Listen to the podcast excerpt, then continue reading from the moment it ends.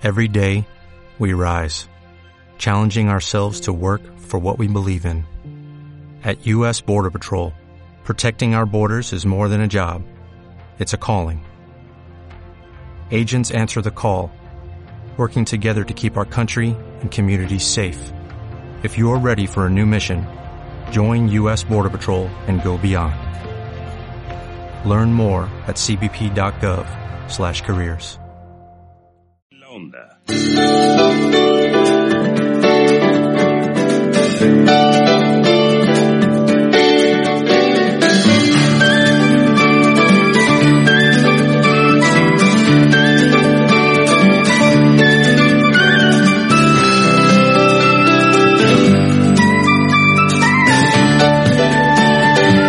Las 12.30 minutos, llegamos ya a nuestro Valdepeñas en la onda y lo hacemos pues de una manera acelerada, un poco con, prisas, pero es que la actualidad hoy manda, bueno, siempre manda la actualidad, pero hoy especialmente no solo manda, nos exige que estemos muy pendientes de lo que está ocurriendo en Manzanares, donde a las 11 de la mañana ha comenzado el acto con el que se presentaba oficialmente y quedaba inaugurada la Feria del Campo y Muestras en su 58 edición. Y allí tenemos precisamente a nuestras compañeras con las cuales vamos a repasar lo que está ocurriendo. Me parece que contamos ya al otro lado de lo telefónico con Salud García Alfaro. Salud, bienvenida, ¿qué tal? ¿Qué tal, Emilio? Buenos días. Bueno, pues eh, precisamente como decías hace unos segundos, eh, comenzaba o arrancaba esta 58 edición de la Feria Nacional del Campo, una feria que bate récord de participación, ya lo venimos contando, 202 expositores, 803 marcas expuestas, mercancía por valor de más de 29 millones de euros. Y bueno, pues hace unos minutos el vicepresidente de la Junta de Comunidades, José Luis Martínez Guijarro, junto con el consejero de Agricultura, Francisco Martínez Arroyo, inauguraban esta feria.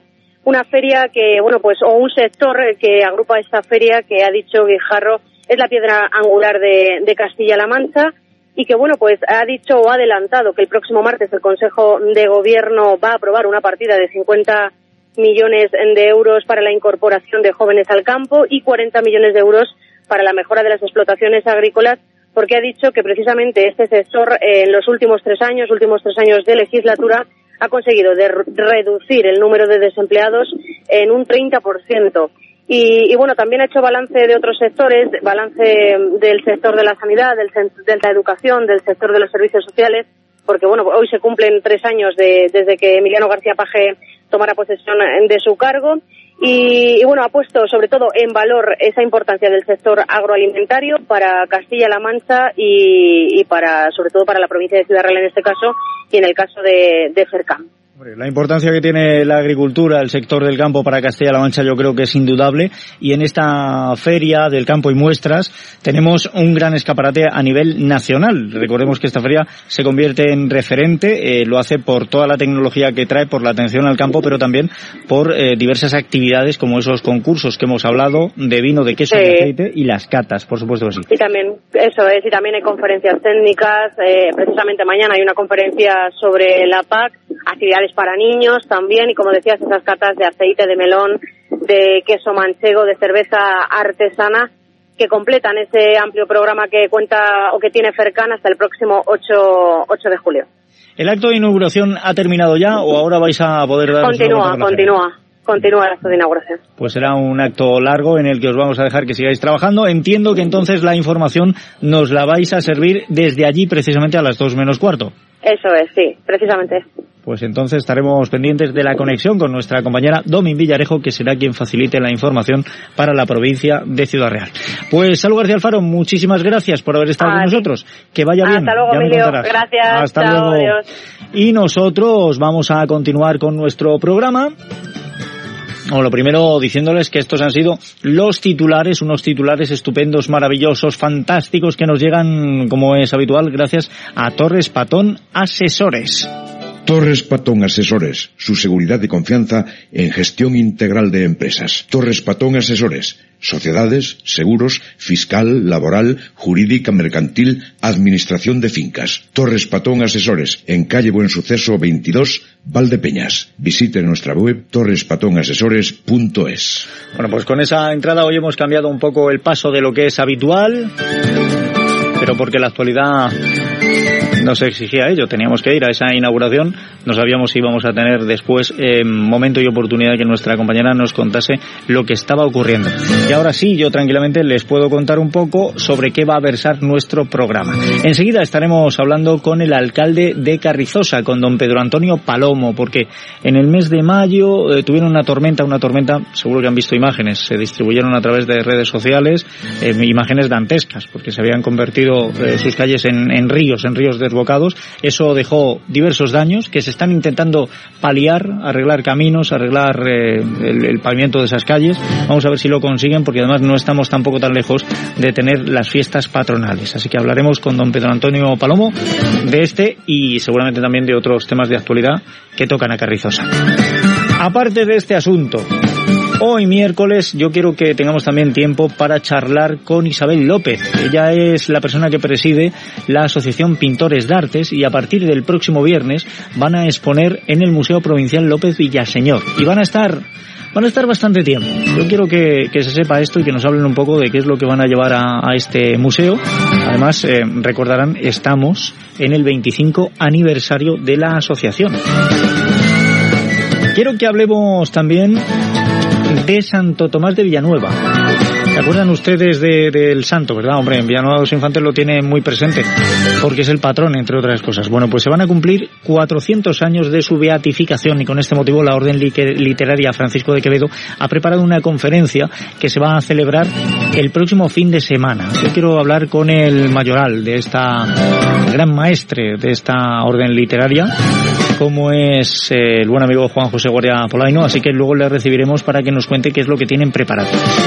Y el pasado viernes tuvimos la oportunidad con Alfredo Castillo de Weatherman de hablar no solo del tiempo, hablamos también de que algunas viviendas en comunidades, eh, sobre todo viviendas unifamiliares, estaban teniendo problemas para sintonizar la televisión.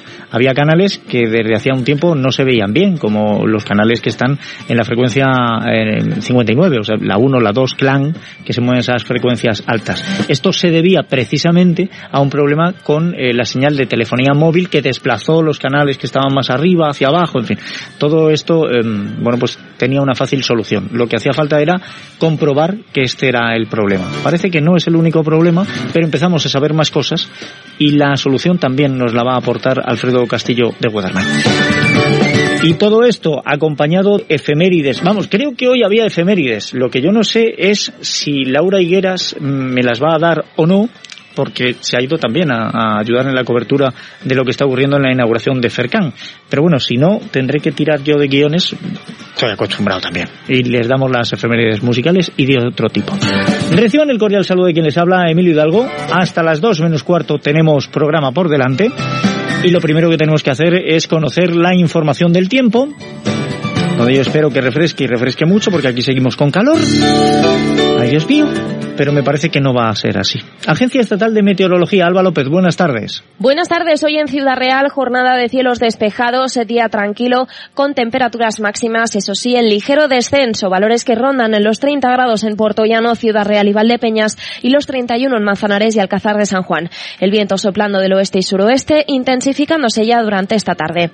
Mañana jueves, jornada muy similar a la de hoy, con cielos despejados, de nuevo lucirá el sol, temperaturas mínimas en ligero descenso, ya esta madrugada con valores de entre 15 a 16 grados y máximas sin apenas variaciones o en ligero ascenso. Alcanzaremos los 31 grados en Portollano, Ciudad Real y Alcázar de San Juan y los 30 en Valdepeñas y Manzanares. El viento soplará flojo de componente oeste.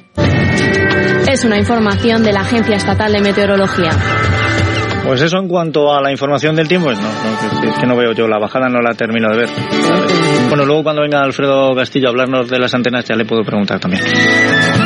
Y en cuanto a la Dirección General de Tráfico, pues que nos cuentan a ver cómo se circula por las carreteras de la provincia. Antonio Ayuso, buenas tardes. Buenas tardes, miércoles 4 de julio la jornada transcurre apacible en las carreteras de Ciudad Real y en la localidad de Valdepeñas. A esta hora se circula con normalidad tanto en las vías principales como en la red de carreteras convencionales. Les vamos a comentar que en la 4, a la altura de Consolación, se están llevando a cabo una serie de obras de mejora en la calzada, las cuales están obligando al paso alternado de vehículos en sentido decreciente, pero como les decimos, normalidad en este momento en Ciudad Real.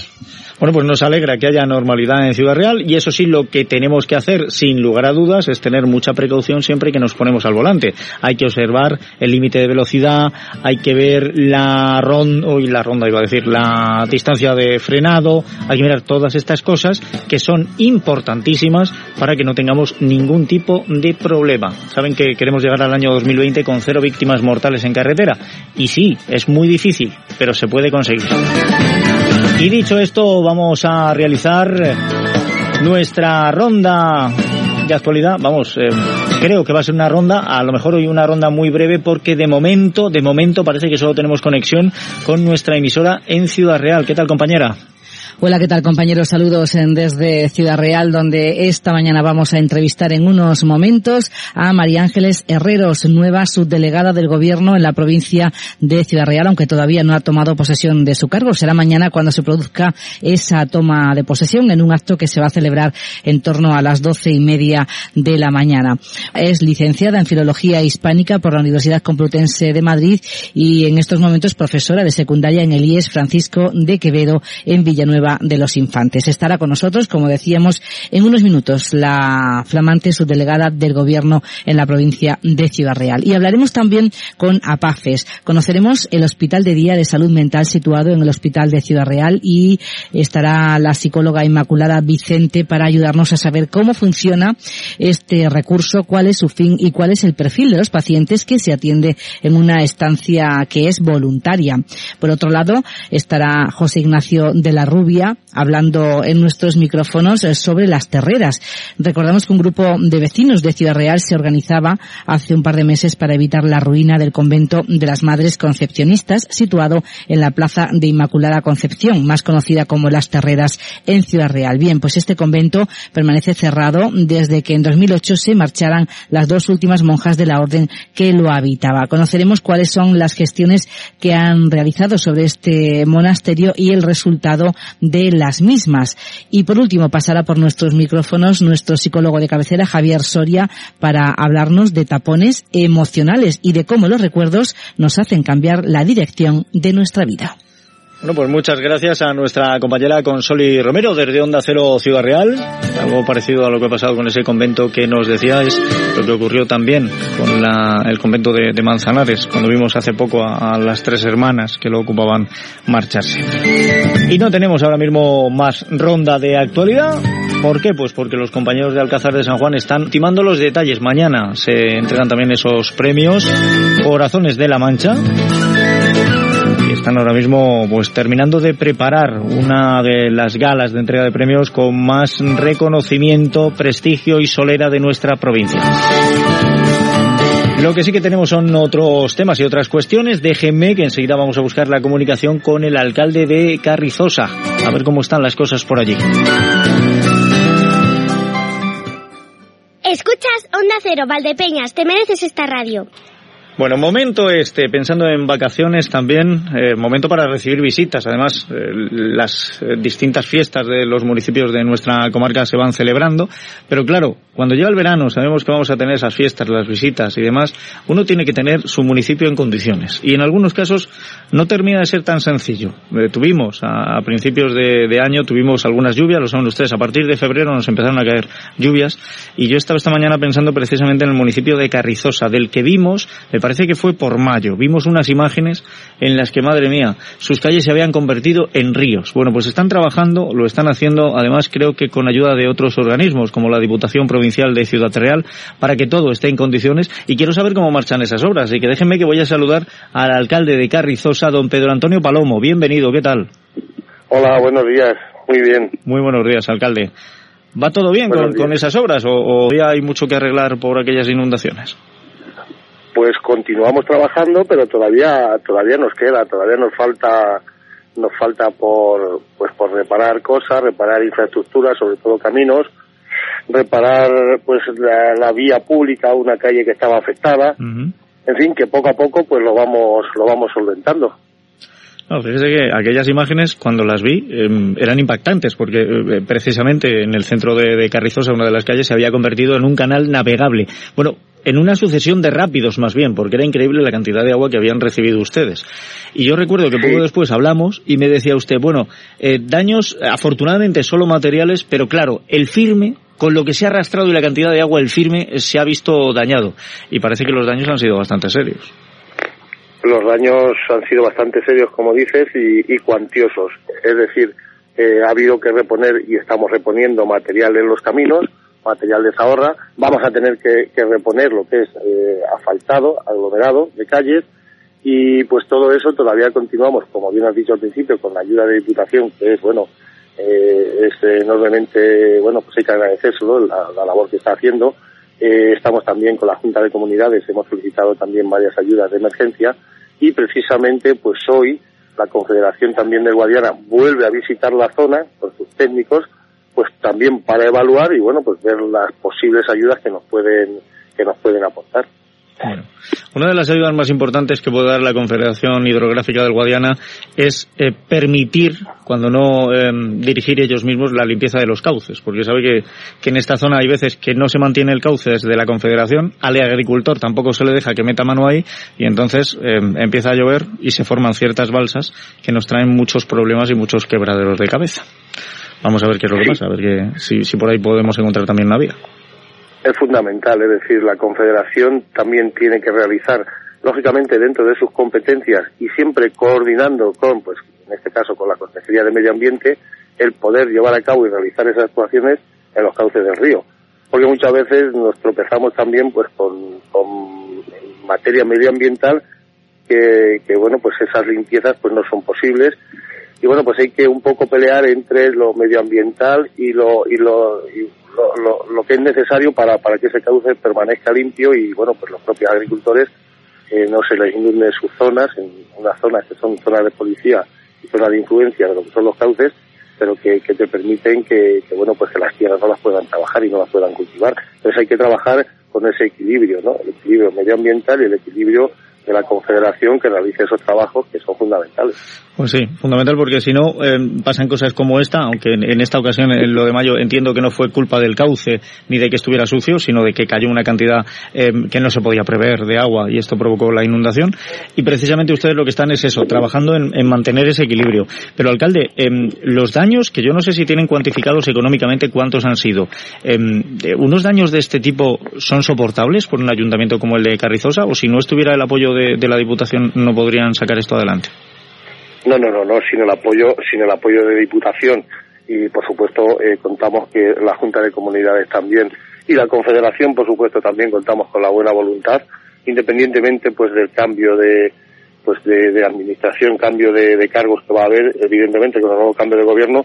Pero vamos sin su ayuda eh, esto no sería posible. Es decir un ayuntamiento con un presupuesto aproximadamente de un millón cien eh, un millón cien mil euros de presupuesto cuando los daños más o menos podrían estar calculados alrededor de sobre los 400.000 euros, esto sería inviable, es decir, no podemos. Por eso yo resaltaba la labor que está haciendo sobre todo Diputación, porque Diputación desde, pues desde el primer día con su presidenta a la cabeza se presentó y vio los daños en persona y automáticamente se pusieron en marcha la maquinaria de Diputación. El Ayuntamiento está haciendo aportaciones de material, aportaciones de zahorra, que vendrán a través de las diferentes subvenciones y ayuda que tenemos tanto por Diputación con los diferentes planes de obras y planes extraordinarios y los planes de emergencia de la Junta. Pero esto sería, vamos, sería imposible, no tendríamos capacidad sin la ayuda de la Diputación. Bueno, pues vamos a ver si esto se va completando, porque lógicamente, como decía yo al principio, lo que hace falta es que Carrizosa esté en perfecto estado de revista para cuando lleguen las fiestas, que tampoco dista tanto para que lleguen sus fiestas pues estamos prácticamente a un mes de a un mes de ellas, es decir, tenemos del 13 al 16 de agosto y bueno, pues estamos también con la ayuda de los planes de, empleo, tanto de zonas rurales reprimidas como los de la Junta, el plan de, de empleo Junta y Diputación, pues estamos pues adecentando lo que es el municipio. Además, en un año en el que benditas esas lluvias, independientemente que el día 10 de mayo nosotros tuviéramos un desbordamiento de una gran tormenta, pero benditas esas lluvias, lo que también provoca pues que haya pues mm, más hierba en el campo, más hierba en los jardines, los árboles están floreciendo más, en fin, todo eso nos lleva a eso, pero bendita lluvia y, y bendito año que llevamos. Pues sí, bendito eh, y sobre todo porque, como decía, los daños han sido materiales, no hemos tenido que lamentar ningún otro tipo de, daño en una población que tienen ustedes, eh, pues el último censo que controlo yo es del año 2016 y tenían ustedes 1.300 habitantes. Me imagino que andarán, pues quizá incluso algo más bajos. Sí, sí. Eh, andamos alrededor de los 1.251, puede ser el año 2017 y estaremos eso, alrededor de una población de 1.200 habitantes aproximadamente. Eh, somos zonas rurales, zonas rurales deprimidas y la población, pues desgraciadamente se nos va reduciendo y es lo que tenemos. No, y además, podemos afianzar población. Y además eh, población que vive mayoritariamente de la agricultura. Efectivamente, son son poblaciones que, que, que viven pues de lo que es el pues ahora en este tiempo, en este tiempo, lo que es el trigo, la cebada con su siega, eh, llegaremos al mes de septiembre con la vendimia y luego pues ya de cara al invierno con la, con la, con el olivar, con la aceituna. Eh, nuestra labor es esa, es decir, mm, eh, continuar reparando estos daños para que, sobre todo lo que son los agricultores y los vecinos, por lo que se refiere a infraestructura de caminos, pues cuando lleguen estas épocas, pues que tengan los caminos más o menos como estaban antes del día 10 de mayo, que era pues bueno, digamos una infraestructura de caminos pues muy pues muy adecentada y bastante bien. Pues esperemos que sí, que todo esté así, porque lógicamente, como también eh, puede comprender eh, cualquiera que nos esté escuchando, un municipio de unos 1.200 habitantes, dedicados en su mayoría a la agricultura, me imagino que a alguno le habrá tocado también eh, el tema de, las lluvias y le habrá hecho daño para su labor, no solo en caminos, sino en sus propiedades privadas. Y además, en un municipio así, el alcalde se convierte en confesor y paño de lágrimas, con lo cual al alcalde le habrán estado contando cada dos por tres lo mal mal que tiene la situación. sí, ha llegado y nos ha comentado el tema, pero bueno, eh, yo creo que la situación, y volvemos a repetir, afortunadamente no hubo daños, daños personales, que es lo, más importante en estos casos, y bueno, pues los daños materiales y los daños en cosecha, pues hoy en día más o menos eh, todos lo tenemos regulado y como suele decirse, pues mm, eh, con paciencia y con tiempo, pues todo se va resolviendo y bueno, pues están las diferentes líneas de ayuda, tanto eh, tanto pueden ser a nivel de administraciones públicas como a nivel pues de cada uno sus parcelas porque las tienes con diferentes empresas y bueno pues más o menos aunque te destrozan la cosecha un año pero también pues eh, como contraprestación pues tienes los seguros y las ayudas que te llegan por otras vías. Bueno, pues eh, vamos a ver si todo se transforma en, una realidad satisfactoria, si dentro de un mes podemos celebrar las fiestas con total normalidad. Por cierto, alcalde, que cuando se vayan acercando las fiestas volveremos a hablar, para darle también un poco de cobertura, porque escuchaba yo esta, esta semana precisamente eh, a alguno de los vecinos que decía, hombre, que tengamos que salir en los medios por sucesos como el del otro día, cuando un, hombre de 77 años apuñalaba a otro de 68, pues lleva razón, pues también tenemos que poner en valor otras cosas. Efectivamente, además, eh, las hice yo esas declaraciones, es decir, pues, mm, mm, lo bueno es salir en los medios, comunicar lo que estamos haciendo en los municipios, sobre todo los portavoces, que en este caso somos los alcaldes, y, y realzar un poco lo que tenemos en los municipios. Entonces, un hecho que desgraciadamente es lamentable, pero es lamentable para las dos familias, ¿eh? Sí. Tanto la familia que agrede como la agredida. Entonces, yo estoy seguro que las dos familias lo están pasando muy mal, seguro porque además son gente sencilla, son gente pues, normal de pueblo. Pero bueno, mm, las personas somos así y en algún momento pues podemos tener pues algún pues algún lapsus y nos lleva a estas cosas. O sea, ha sido una discusión entre vecinos, quiero decir, o sea, que se conocen de toda la vida, ha habido algún tipo de roce y la cosa se ha ido de las manos. Efectivamente, efectivamente. Puede ser el calentón de un momento, eh, puede ser que tengan pues controversias entre los vecinos, lógicamente cada persona eh, somos humanos y tenemos nuestras pues, nuestras propias ideas y, y unas veces compartimos y otras veces no. Pero que tengamos que llegar a un desenlace de esto, yo creo que es, mm, pues bueno, un hecho, un hecho fortuito de, de un momento particular, pero que es lamentable que tengamos. Y te vuelvo a reiterar, conozco a las dos familias y estoy seguro que las dos lo están pasando mal, es decir, tanto por una parte como por la otra, seguramente las dos están sufriendo pues eh, este hecho. Lógicamente, eh, la familia de, la persona apuñalada pues tiene que pasarlo mal porque se vio mm. eh, precisamente en el hospital de, Valdepeñas en observación y demás, aunque me parece que ha evolucionado bien y que se encuentra mucho mejor, alcalde. Sí, sí, sí, yo los últimos datos yo creo que ya está en casa, yo creo que le han dado el alta y, yo creo que está bien. Yo lo vi, yo estuve presente en ese momento, bueno, después con posterioridad cuando me avisaron y estuve y bueno, pues eh, afortunadamente también está bien. La otra persona, la persona mayor que la agredió, pues mm, el juez me parece que lo ha enviado a, prisión y pues también es, es lamentable que también debe estar así, pero bueno, Bien, bueno, tenemos que cumplir con nuestras. Claro, ahí ya, ahí ya la justicia eh, tendrá que decir, ahí no, no nos vamos a meter. Pero, Efectivamente, eso no lo vamos a valorar. Lógicamente, lo que queremos es que quede pues otra imagen de Carrizosa, la de, un pueblo eh, ciudad realeño, donde la gente es amable, donde cualquiera es acogido con los brazos abiertos, donde les van a tratar estupendamente. Y bueno, pues es triste que solo se hable de estos municipios cuando ocurre un suceso como este que comentamos o cuando hay una inundación, así que pongamos también la nota positiva. Muy bien, por supuesto y, vamos a confiar, aunque tú bien me decías, Emilio, que hablaremos más adelante, confiemos, vamos a tener unas, unas ferias y unas fiestas en las que pues todos intentaremos esos días pasarlo bien pasar de lo cotidiano y pues disfrutar de esos días de, descanso que además son en el mes de agosto que nos hace generalmente buen tiempo y que podemos aprovechar las verbenas y bueno por los diferentes actos que además este año estamos programando con diferentes actividades pues para la diversión de todos y para pasar uno bueno. Pues esperemos que sea así, alcalde, porque a mí eh, Alfredo Castillo de Weatherman no hace nada más que decirme que julio y agosto van a ser un poco más frescos de lo habitual y encima con tormentas. Y me tiene, me tiene loco. Yo no sé qué voy a hacer con él.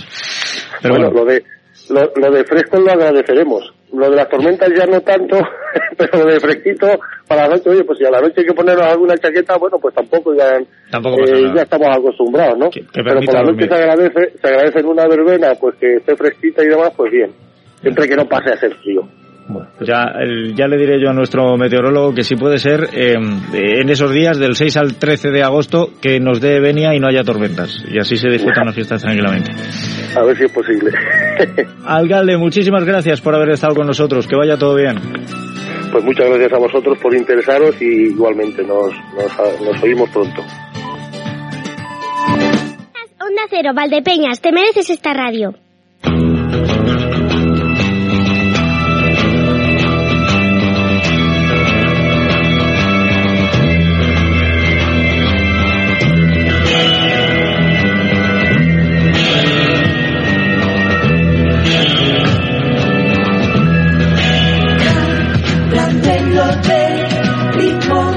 Es el título de la primera efeméride musical de esta segunda parte del programa. Caramelo de limón. Hoy es 4 de julio, en este miércoles, y repasando el santoral, hacemos parada en Santa Isabel de Portugal, reina de ese país, admirable por su desvelo en conseguir que hiciesen las paces reyes enfrentados y por su caridad en favor de los pobres. Muerto su esposo, el rey Dionisio, abrazó la vida religiosa en el monasterio de monjas de la Tercera Orden de Santa Clara de Estremoz, en Portugal, que ella misma había fundado, y en ese mismo monasterio murió cuando se ocupaba de conseguir la reconciliación de un hijo y un nieto suyos que estaban enfrentados. Hoy felicitamos, por tanto, a Isabel, pero también a Andrés, Berta, Cesidio, Florencio y Valentín. Dice el refranero, Julio caliente quema al más valiente. No es verdad que aquí en el estudio está caliente y un poco quemado me tiene ya. Hoy es el Día Internacional de la Vida Silvestre. Se trata de un día en el que se manifiesta la defensa de todos aquellos seres vivos que viven de forma silvestre. El Consejo de Administración del Programa de las Naciones Unidas para el Desarrollo, por sus siglas PNUD, eligió la fecha del 4 de julio para conmemorar cada año este día.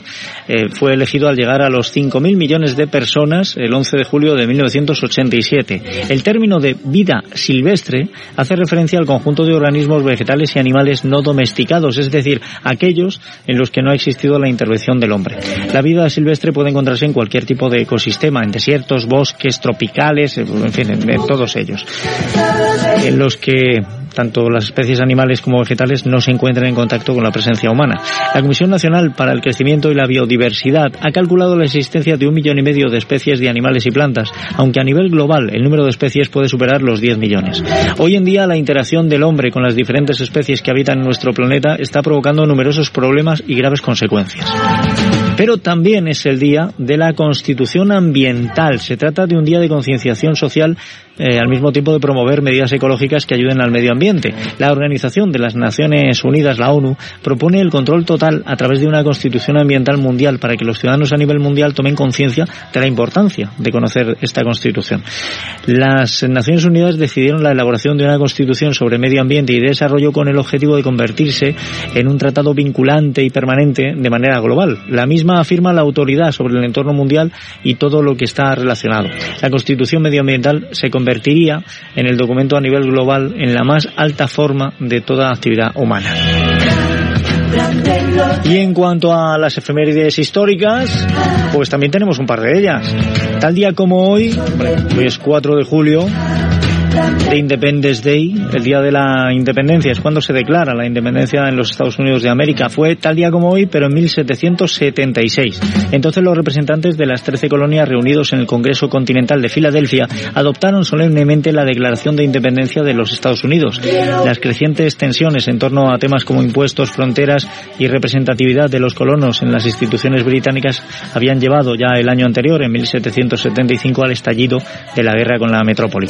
Gradualmente se fue abriendo camino la opinión entre los representantes reunidos en Filadelfia de que la reconciliación no era posible y que la independencia era necesaria para conseguir ayuda de posibles aliados como Francia. El texto fue redactado por Thomas Jefferson, aunque su versión definitiva surgió de la revisión que hicieron Benjamin Franklin y John Adams.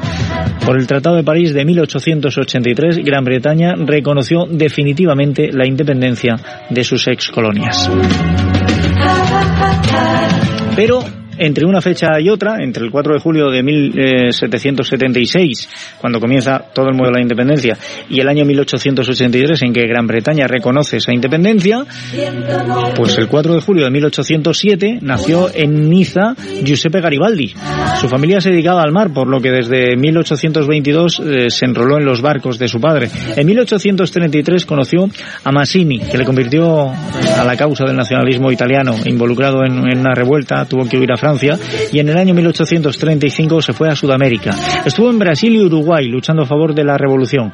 Regresó a Europa en 1848 y participó en las revoluciones de aquel año, pero tuvo que partir de nuevo al exilio.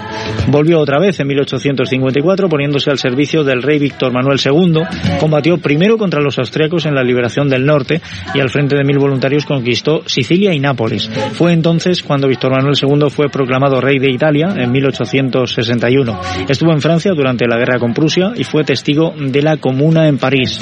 En sus últimos años se dedicó a la política y a escribir sus memorias. Y este tema que estamos escuchando, les decía yo, Caramelo de Limón, que pertenece al doble álbum de Vainica Doble, además álbum que se llamaba así, Vainica Doble. Se lanzó el disco en 1972, es un álbum producido por Manolo Díaz y cuya cubierta original fue diseñada por Iván Zulueta y los arreglos fueron realizados por Pepe Nieto. Y traemos este tema porque en 1934, el 4 de julio, nacía María Carmen Santonja Esquivias en Madrid, que también falleció en Madrid el 23 de julio del año 2000. Fue una compositora, cantante, actriz y pintora española, integrante del dúo musical Vainica Doble, grupo español de música pop, que estuvo en activo de forma irregular entre 1971 y el mismo, el año 2000. Y como digo, estaba formado ese dúo por, por la propia Carmen Santonja y por Gloria Van Arsen. Bueno, Gloria Van Arsen, que era la otra parte de ese dúo, falleció también hace unos años, en 2015, y han influido considerablemente en el pop independiente del país, sobre todo en aquellas épocas.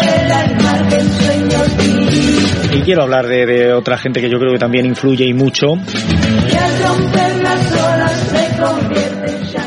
Cuando llega el verano, la verdad es que se multiplican las ofertas culturales, pero yo quiero que además algunas las aprovechen muy especialmente. Eh, hace poco, además, eh, estuvimos hablando precisamente de la intención, eh, hablamos con Antonio Ruiz de Castañeda, de esa exposición Arudecas, de pintores como eh, Picasso, Dalí, Tapies, Miró, y nos decía que, bueno, que está pensando en, moverlo y, y Bruselas es uno de los destinos. Y yo le decía, Pintores de Artes tiene obras allí en el Parlamento Europeo.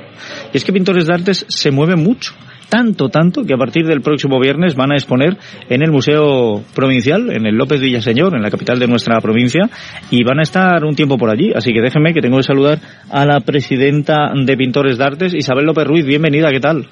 Hola, buenos días, Emilio. Encantada. encantada. Y es que de no, estar aquí y de estar allí en, en Ciudad Real próximamente, el viernes. no paráis, no paráis. Yo estoy encantado de que estés aquí y además con tan buenas noticias. Porque esto de, de poder eh, exponer en un museo provincial, pues tampoco pasa todos los días. No, no, por supuesto que no. Es la segunda vez que lo hacemos y la primera vez nos costó un trabajo increíble. Porque, claro, eh, es una categoría ya que te sales fuera de, lo, lo- lo común y así a salas de, de exposiciones. Últimamente también hemos estado en Murcia. Sí. Te lo habrán comentado, te lo has enterado. Es que no sé si hubo algo de difusión, pero vamos. Eh, estuvimos en el casino de Murcia, pero ahora esto es extraordinario, extraordinario, de verdad. Lo ha conseguido, como te digo, pues Antonio del Coso, más ha luchado por ello, nuestro secretario. Bueno, es que Y- An- Antonio es de esas almas inquietas que no se puede ver para ni un instante. que no para, que no para, sí es verdad, sí, sí, sí, es extraordinario. En fin, que ya te digo, estamos contentísimos. Mm. Invitamos a la gente, a, es el viernes día, ¿qué día es? ¿A las seis? Seis, Seis, a las de 12 julio. de la mañana, a las 12 de la mañana, sí. Perfecto. Ah, A mediodía, un gran momento, un gran momento para ir dándole eh, la bienvenida al fin de semana poco a poco.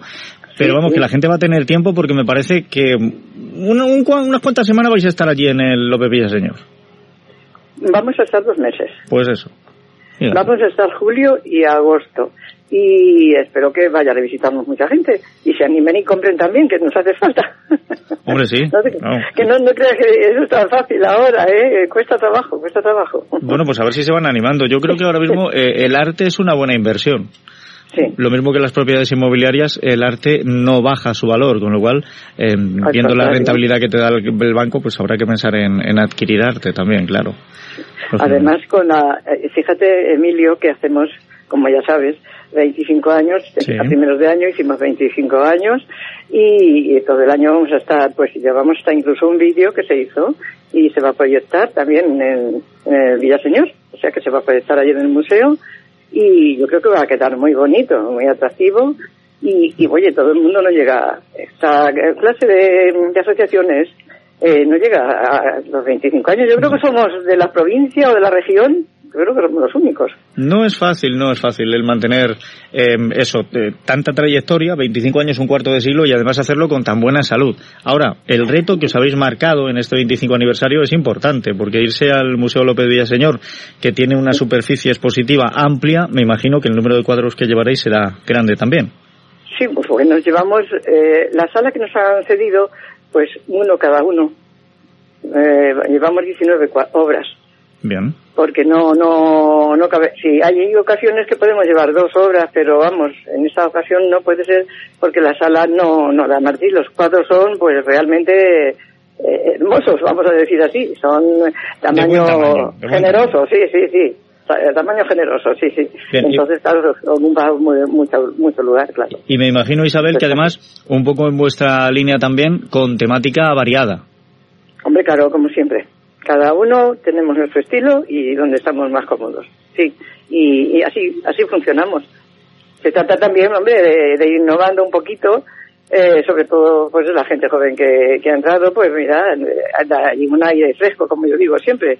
Nos está dando un aire fresco y creemos que ellos sean que tomen el relevo de esto, pero claro, de momento son tan jóvenes, tienen mucho trabajo y no, y no pueden, la verdad. Y tenemos que seguir al pie del cañón, seamos mayores o no. Es que la situación, fíjate, es bastante complicada, Isabel, porque em, em, vivir del arte es muy complicado, con lo cual eh, uno tiene que optar por tener otro trabajo también, pero claro, si tienes Claro. otro trabajo, pues no puedes dedicarte o moverte en, en las esferas artísticas tanto como te gustaría. Claro, Bueno, claro. A esto habrá que darle algún tipo de salida que yo no sé cuál sería la fórmula. no lo sé yo tampoco. ¿eh? Y mira que, que ya tenemos ganas también eh, de descansar un poquito, pero bueno, tenemos muchísima ilusión y, y bueno, pues ahora como vamos compensando esto y hasta que se hagan más mayores y tengan menos trabajo, que se metan aquí y pongan esto en marcha de verdad. Yo me gustaría que durara siempre, siempre, siempre esto. De verdad, tengo, tenemos mucha ilusión. Hemos llegado hasta aquí, 25 años no es fácil y, yo qué sé, Emilio, yo me parece que, que esto es, que hay que continuarlo sea como sea. Oye, y desde que comenzó Pintores de Artes hace 25 años, eh, ¿os mantenéis muchos que estuvisteis en la fundación? Sí, bueno, yo no soy de las fundadoras, pero sí, sí, hay bastantes. Hay cinco, seis y, o siete.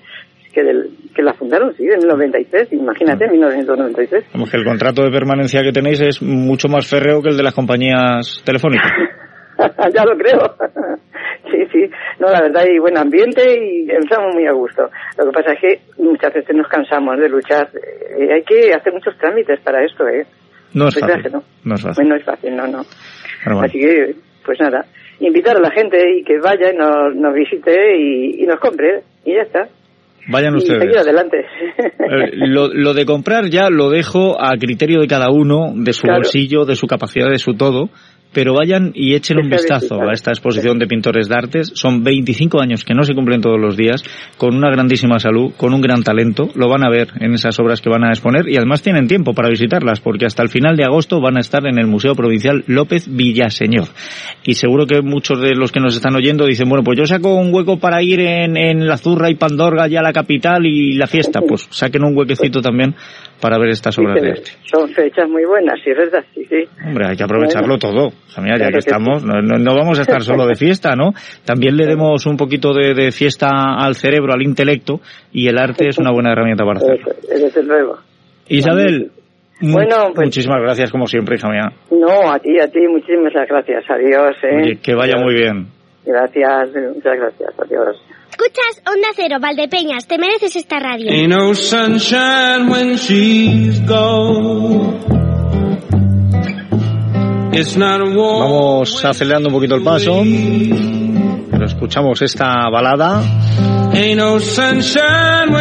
porque hoy cumple 80 años William Harrison Withers Jr., nació el 4 de julio del 38, más conocido como Bill Withers, músico, cantante o cantautor estadounidense, mejor dicho, famoso en la década de los 70 y 80. Algunas de sus canciones más reconocidas son eh, Lennon Me, I Know Sunshine, que estamos escuchando, Use Me, Just the Two of Us, A Lovely Day, Grandma's Hands, en fin. En el 71 lanza su álbum Just As I Am, con temas como este que escuchamos o el Grandman Hands. Con los dos sencillos principales fue un éxito y Withers comenzó a viajar con la banda What. La What, What eh, 103rd Street Reed Band, una, una banda que tenía como batería a James Gatson, el guitarrista era Benos Blackmon, el teclista Ray Jackson, el bajista Melvin Dunlap y marcaron, marcaron mucho una época. Y hablando de marcar épocas. Si antes hablábamos de Carrizosa, de los esfuerzos que están haciendo por recuperar la normalidad después de aquellas inundaciones del mes de mayo, de que las fiestas de Carrizosa se van acercando, fiestas patronales, entendemos todos, pues hoy vamos a hablar de otro patrón, concretamente del patrón de Villanueva de los Infantes, porque nos acercamos no solo a la fecha en la que se celebran las fiestas, sino también al 400 aniversario de la beatificación de Santo Tomás de Villanueva. Y precisamente con este motivo, el próximo sábado va a haber una conferencia, eh, precisamente en Villanueva de los Infantes, y esto lo propone la Orden Literaria Francisco de Quevedo. Yo creo que es interesante. Déjenme porque vamos a hablar con el gran maestre de esta Orden Literaria que nos puede dar todos los detalles, el gran maestre y buen amigo, don Juan José Guardia Polaino. Bienvenido, ¿qué tal? Muy buenas, don Emilio Hidalgo. Fenomenal, muchas gracias. No, gracias a usted por venir, porque de verdad que eh, la figura de Santo Tomás de Villanueva es una figura eh, conocida, contundente, de peso. Lo que no tiene uno la oportunidad todos los días es de hablar de 400 años de su beatificación. Efectivamente, y es una figura muy reconocida, de peso, muy admirada, porque ante todo fue una figura que ensalzó sobre todo, o profesó sobre todo, la humildad de- del ser humano. Profesó esa bonomía que como hombre y como persona espiritual eh, más atendió en su época, lógicamente, que bueno, es una época, eh, hablamos del 1450 aproximadamente o 60, pero que es un- una actitud que perfectamente se podría hacer hoy en día y es una actitud que realmente salva al ser humano.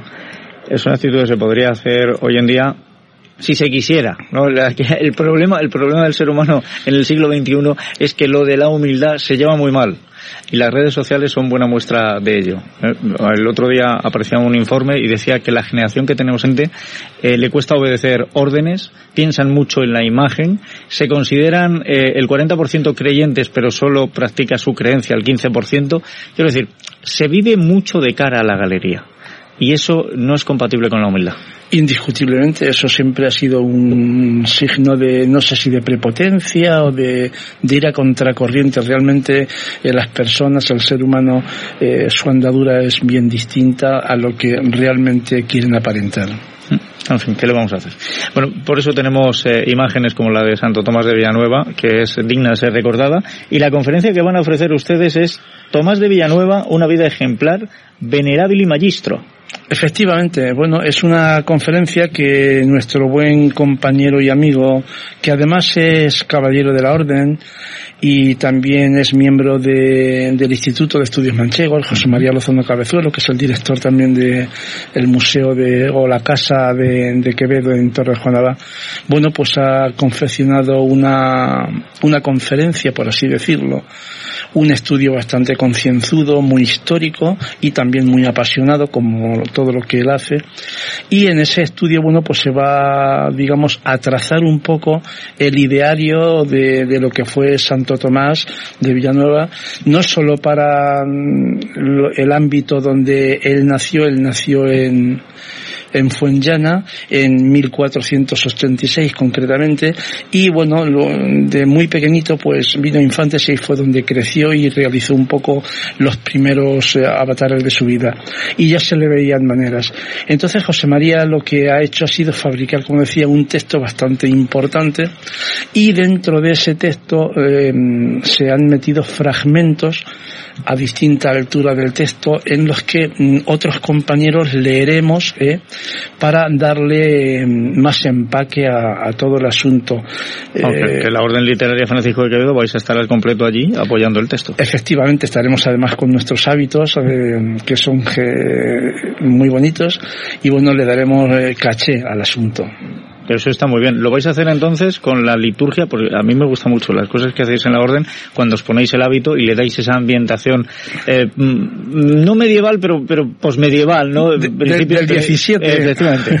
Entonces, cuando, cuando le dais eh, esa ambientación, la verdad es que em, nos trasladáis a otra época. ¿Lo vais a hacer así? Pues nuestro sello es ese y seguimos con nuestro sello. Entonces, sí, bueno, habrá unas palabras preliminares que estoy un tanto obligado a hacer para situar a la gente que, no, que nos asista al acto, situarla eh, en el ámbito que queremos situarla, situarla, bueno, pues eh, en el deseo de que explicar un poco la figura de Santo Tomás, que es muy conocida, pero que bueno, siempre, cuando se habla de él, siempre hay algo que sale a flote, algo que realmente alguien no conoce.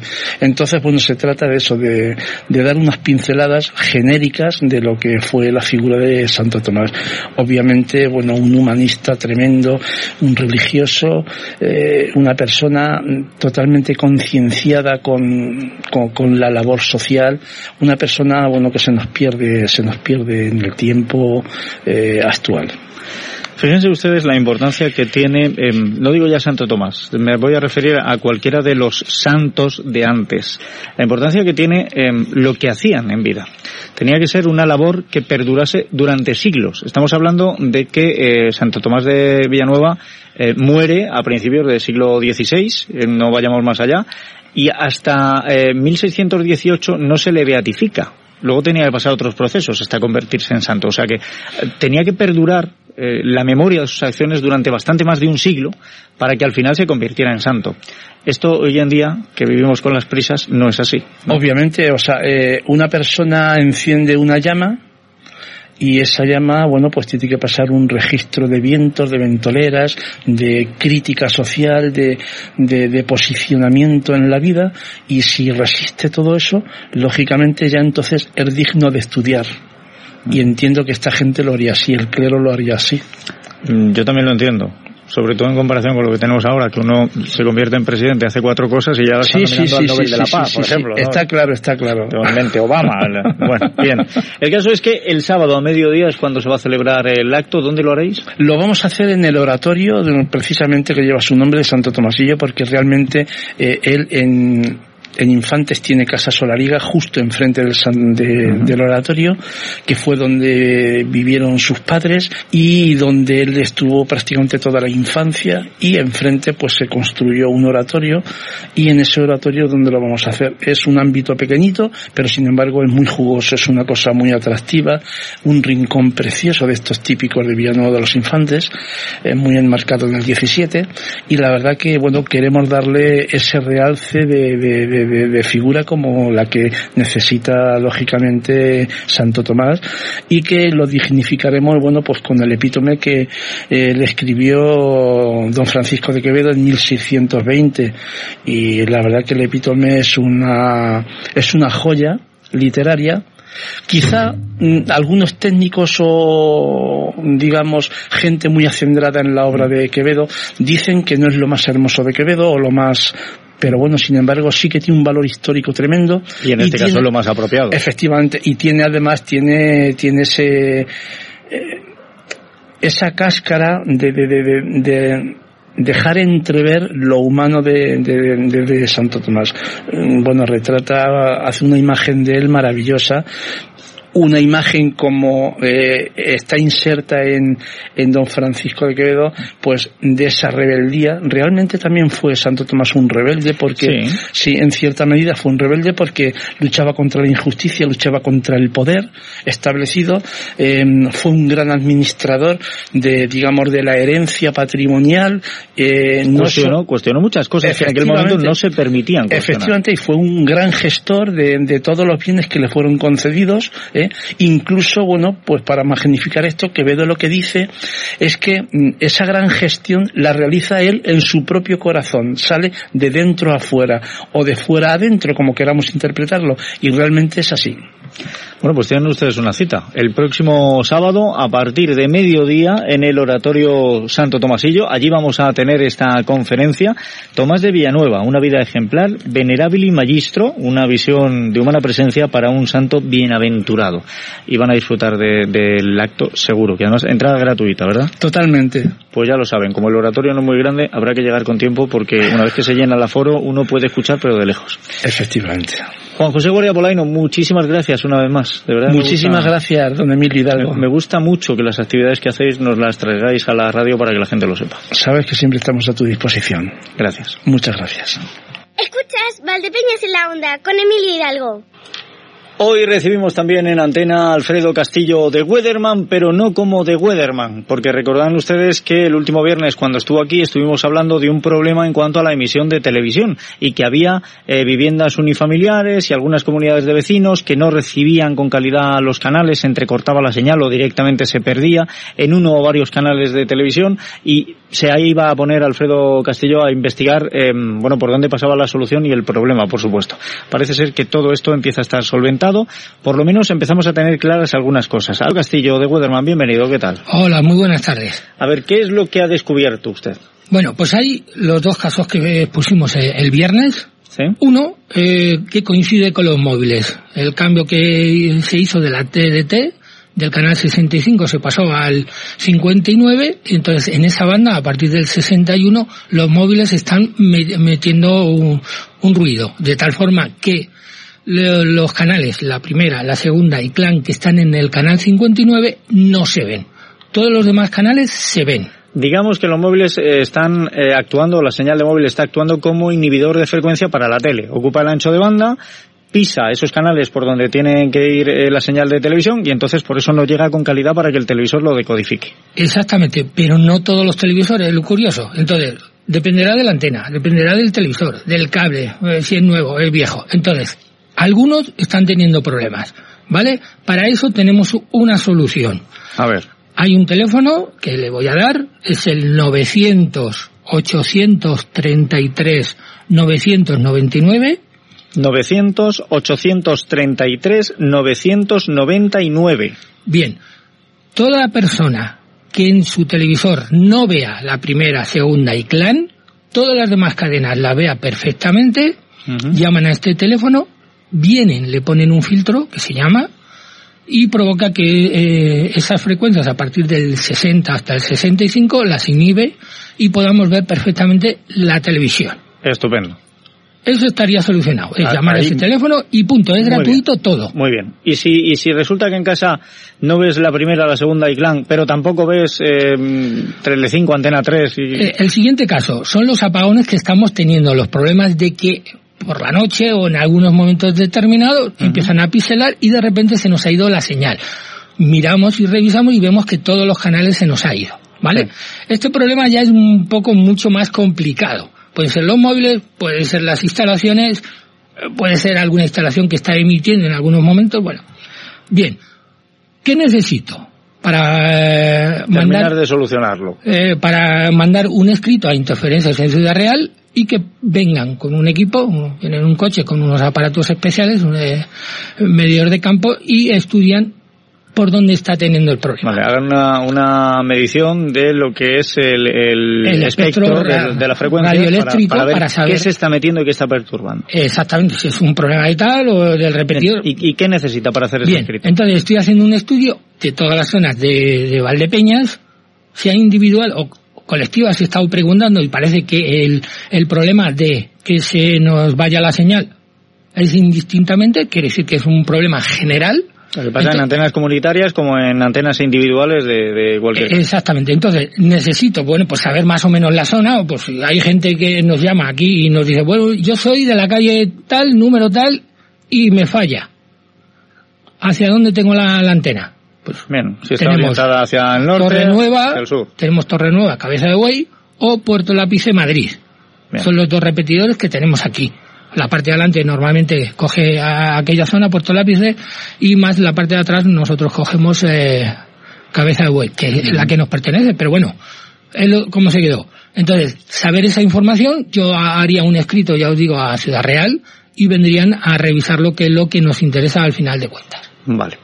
En resumen, y para que nadie se pierda por el camino, si ustedes en su casa no ven la 1, la 2 clan, que van en esa frecuencia, en ese canal 59, ahora mismo lo que es eh, la señal de telefonía se está metiendo por medio. Y ustedes llaman a ese teléfono 900-833-999 y gratuitamente va a venir un técnico, les va a instalar un filtro y van a empezar a ver la televisión.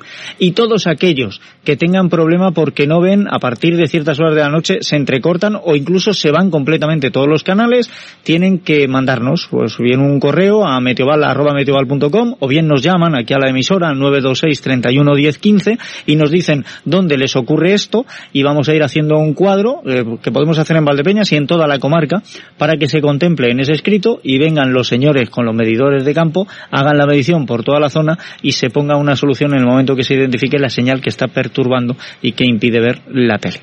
Exactamente. Bien, pues este sería el resumen. Pues ya está, ahí lo, lo tenemos. Vamos a ver si ponemos una solución definitiva a todo esto. Sí, porque hombre, eh, hay gente que se está aprovechando, como tiene el Movistar o tal, a través de ahí se están viendo las señales, o ahora no, Sí. o diferentes, o. Sí, pues, pero el que tiene TDT entonces no se preocupe. normal Entonces, y corriente no... No está viendo nadie que se preocupe, ni los propios antenistas que están reparando las cosas. Entonces, bueno, pues yo tengo ese problema y veo que todo el mundo lo está teniendo y bueno, pues estoy buscando esa solución para todo el mundo. Es lo que tiene nuestro Weatherman, que se moja aunque no llueva. Por cierto, y aprovechando que está aquí, el, el viernes le espero en, en Fercán. Sí, sí, por ahí estaremos Mm. y calientito, ya tenemos buenas temperaturas, ya temperaturas de julio. Lo temía, le iba a preguntar, es que he oído que pueden venir 40 grados. ¿o Sí, no? ya para la semana que viene ya empezamos a tener esos 40 que en algún momento dije que, que llegarían. Espero que sea pocos días. Ya, luego el, el viernes me lo, me lo cuenta. Bueno, Alfredo Castillo de Weatherman, muchísimas gracias. venga, hasta luego, buenas tardes.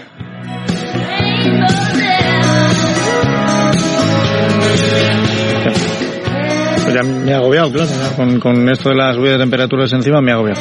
Bueno, vamos a terminar aquí, enseguida llega la información con Domin Villarejo. Lo hacemos hoy recordando que Jeremy Cedric Spencer ha cumplido 80 años, nació en Hartlepool, en el Reino Unido, músico y compositor inglés conocido por ser uno de los dos guitarristas fundadores de la banda de rock Fleetwood Mac, perteneció al grupo londinense desde el 67 hasta el 71, cuando se retiró abruptamente después de ingresar en el grupo religioso Children of God, del cual aún es miembro.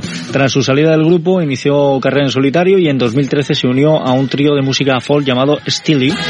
En 1998 ingresó en el Salón de la Fama del Rock and Roll como miembro de Fleetwood Mac y este tema que escuchando eh, que escuchamos es Seven Wonders, Siete Maravillas, una canción de Fleetwood Mac. Fue lanzado como el segundo sencillo del álbum del 87 que se llamaba Tango in the Night. Y Steve Nicks realiza las voces principales en la canción, contribuye también Sandy Stewart en la creación de la misma. La canción también fue lanzada como sencillo de 12 pulgadas que incluía una remezcla extendida, una mezcla de la copia y un tema instrumental llamado eh, Book of Miracle, que más tarde se convirtió en la pista Juliet en, el álbum del 89 The Other Side of the Mirror de, de Nicks. Pues así vamos a llegar a la información. Se despide quien les ha acompañado, Emilio Hidalgo. Recuerden que mañana tienen una cita también con este programa. Yo no estaré, pero sí les espero el viernes a partir de las doce y media en Cercán, en la Feria del Campo y Muestras. Sean buenos, que es de lo poco que viene saliendo económico.